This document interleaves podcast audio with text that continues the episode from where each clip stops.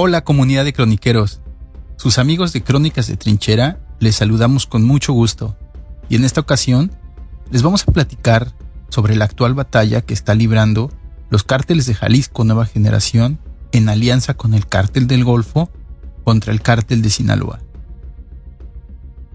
Mientras las miradas se han centrado en Guanajuato, el cual es un estado en el que la actual administración ha centrado grandes esfuerzos para acabar con el cártel Santa Rosa de Lima, y ante el vacío de poder que generó la detención de sus líderes, ahora la batalla por ocupar el espacio que han dejado esas detenciones es entre el cártel Jalisco Nueva Generación, aliado con el cártel del Golfo, contra el cártel de Sinaloa.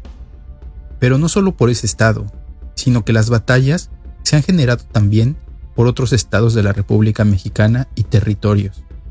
En especial, hemos visto dispararse la incidencia criminal por la entidad zacatecana, la cual se está convirtiendo en epicentro de las tensiones del cártel de Sinaloa y la alianza de cárteles entre Jalisco y el Golfo. A principios de octubre, encontraron en San Luis Potosí, en la zona limítrofe con el estado de Zacatecas, 12 ejecutados, más precisamente en el entronque El Barril, Dulce Grande. Eran 10 hombres y dos mujeres. Lo que se cree fue en respuesta a los seis ejecutados que anteriormente se habían localizado en Vanegas en días anteriores. Ubicado en el centro norte de México, el estado se ha convertido en una ruta asediada por el narcotráfico. Tradicionalmente, la entidad había sido una zona dominio del cártel de Sinaloa. Sin embargo, recientemente varios de sus municipios se encuentran asediados por el cártel Jalisco Nueva Generación. En marzo de este año, un impactante convoy, identificado como parte del cártel de Jalisco Nueva Generación, irrumpió en el municipio de Valparaíso, anunciando la expansión de este grupo. Para abril aparecieron narcomantas confirmando su presencia en 17 regiones. Ese mismo mes, cuatro policías del municipio de Sombrerete fueron ejecutados. En junio, fueron hallados los cuerpos de 14 personas ejecutadas. Posteriormente, salió a la luz una grabación donde eran interrogadas por un grupo rival. Recientemente, en septiembre, un comando irrumpió en la policía de Aldama para asesinar a su director y un subordinado. En el municipio de Jerez secuestraron a tres policías, que afortunadamente fueron encontrados posteriormente deambulando por la capital del estado. Estos hechos marcan ya una tendencia creciente de conflictividad entre las organizaciones criminales de Ismael el Mayo Zambada y Nemesio Oseguera Cervantes, el Mencho. Zacatecas colinda con ocho entidades, Aguascalientes, Coahuila, Nuevo León, Jalisco, Durango, San Luis Potosí y Guanajuato. A la entidad la atraviesan dos importantes carreteras federales, la número 54, que conecta desde Colima hasta Tamaulipas, y la Panamericana 45, que va desde el centro del país hasta la zona fronteriza con Estados Unidos. Dichas vías son un punto neural para el trasiego de drogas sintéticas, armas y personas, lo cual la convierte en una entidad muy deseable para estos grupos del crimen organizado. De acuerdo con las autoridades, los opiáceos se producen en Jalisco y Durango, ambos colindantes con Nayarit, por lo que alcanzan las sierras zacatecanas. La tensión ha preocupado a otros estados vecinos. En Nayarit, la seguridad se ha reforzado con cientos de policías justo en la frontera con Puerto Vallarta, la turística ciudad de Jalisco, bastión de la organización criminal de Nemesio Oseguera Cervantes, el Mencho. A través de redes sociales circuló un video de supuestos sicarios del cártel de Sinaloa que advierten una especie de limpia a sus rivales en Nayarit. En el estado de Durango, estratégico para el crimen organizado, un grupo de hombres fuertemente armados, presuntamente pertenecientes al cártel Jalisco Nueva Generación, amenazaron al líder del cártel de Sinaloa, Ismael El Mayo Zambada, y se adjudicaron el ataque a seis policías en una carretera lo cual se escucha claramente en una grabación. El pasado primero de octubre, seis agentes fueron asesinados y dos resultaron heridos en una emboscada a plena luz del día. La agresión tuvo lugar en la comunidad de Guasamota, municipio de El Mezquital. Cuando hecho efectivos, se trasladaban en dirección a la capital duranguense, luego de presentarse su periodo de descanso. Según la Fiscalía del Estado, los policías fueron interceptados por un grupo armado en una curva del camino. No obstante, lograron avisar a sus compañeros que se encontraban en operación muy cerca de ese sitio. La policía repelió el ataque, por lo que los agresores se retiraron de la zona. Durante el enfrentamiento también perdieron la vida dos supuestos pistoleros. Tres vehículos oficiales resultaron dañados, así como seis camionetas donde se trasladaban también los civiles armados fueron abandonadas. En las unidades se encontraron rastros de líquido hemático, por lo que las autoridades sospechan que más delincuentes fueron abatidos, mismos que habrían sido retirados por sus cómplices. El lunes 12 de octubre se dio un enfrentamiento en La Calera, Zacatecas, donde la policía estatal y un grupo de sicarios se toparon, dando, según la versión oficial, 14 civiles abatidos.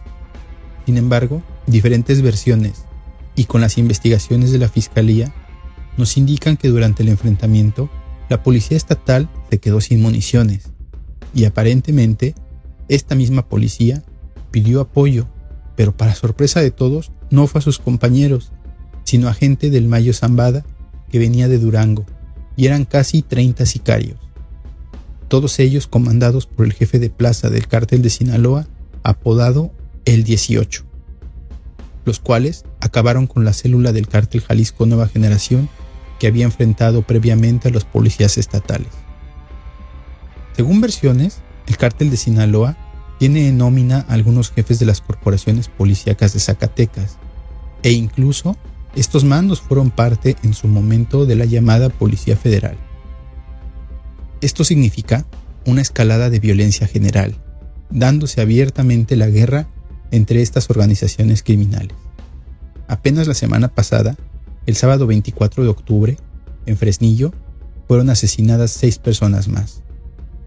En una revelación que ha embarrado a los políticos en base a mantas y mensajes que han puesto en las escenas de sus ejecuciones los cárteles rivales, podemos ver que aparentemente el cártel de Sinaloa ha cooptado a las autoridades estatales, de extracción priista, por cierto, y que son las actuales, y apoyan y dejan trabajar sin ningún problema a la gente del Mayo.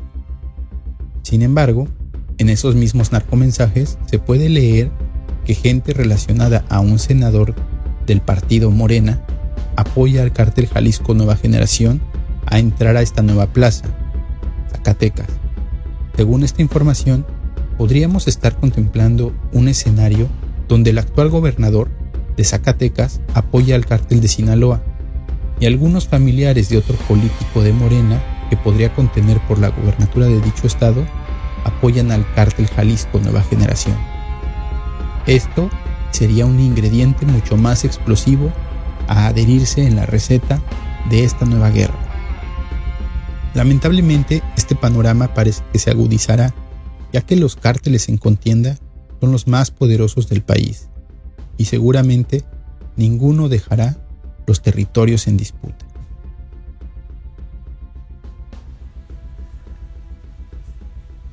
En otra más de la Tropa del Infierno, les contamos que el 28 de octubre pasado se dieron al menos dos enfrentamientos en la ciudad de Nuevo Laredo, Tamaulipas.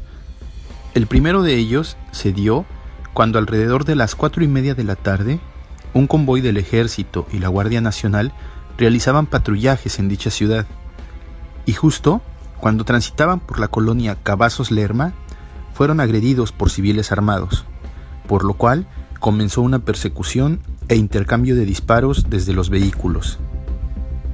Los civiles se transportaban en una Ford Raptor con placas del estado de Texas, llegando hasta la colonia residencial Longoria y justo en el bulevar Prolongación Longoria se dio el alcance a dicha unidad, donde los delincuentes intentaron resistir con fusiles de asalto y rifles de alto poder, dos de ellos calibre 50, pero fueron alcanzados por las ráfagas de disparos desde las torretas de los vehículos militares que los habían alcanzado, así como por elementos que se desplegaron rápidamente al bajar de sus vehículos militares.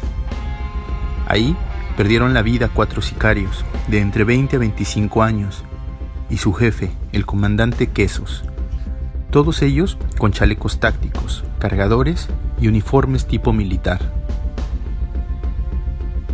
Más tarde, y en la misma ciudad, alrededor de las 9 de la noche y sobre la carretera interestatal con dirección al estado de Nuevo León, justo en el kilómetro 13, sicarios en varios camionetas agredieron al personal militar que patrullaba precisamente esa zona.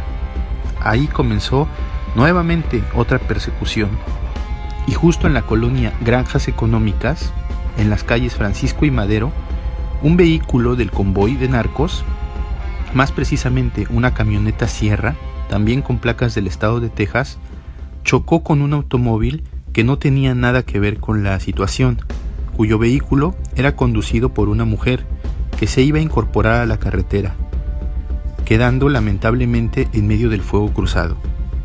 Pero por suerte, la mujer pudo reaccionar y tirarse en el piso de su vehículo, recibiendo un rozón de bala en la cabeza, la cual no puso en riesgo su integridad, su vida, y pudo ser atendida por paramédicos y llevada al hospital. Sin embargo, ahí fueron abatidos cinco civiles más, y el resto del convoy escapó, dejando atrás cobardemente a sus compañeros. Ahí se pudieron asegurar cuatro rifles de asalto más y un fusil Barrett. Mencionando también que en dicha camioneta sierra en la que se transportaban los sicarios, se aseguraron varios implementos para ser usados en la instalación de retenes criminales o retenes apócrifos, como son conos naranjas y banderas rojas para advertir a la ciudadanía para bajar la velocidad y ser revisados por estos delincuentes. Como todos sabemos, en estos retenes no hay una garantía de salir vivo, ya que las mujeres pueden ser abusadas, los hombres pueden ser reclutados a la fuerza o puede ser secuestrado para poder financiar sus actividades este grupo criminal. Si te gustó nuestro trabajo, nos ayudarías mucho suscribiéndote y si quieres que sigamos haciendo este tipo de informativo, déjanos tu like. Cuéntanos tu historia de guerra en el mail que aparece en pantalla.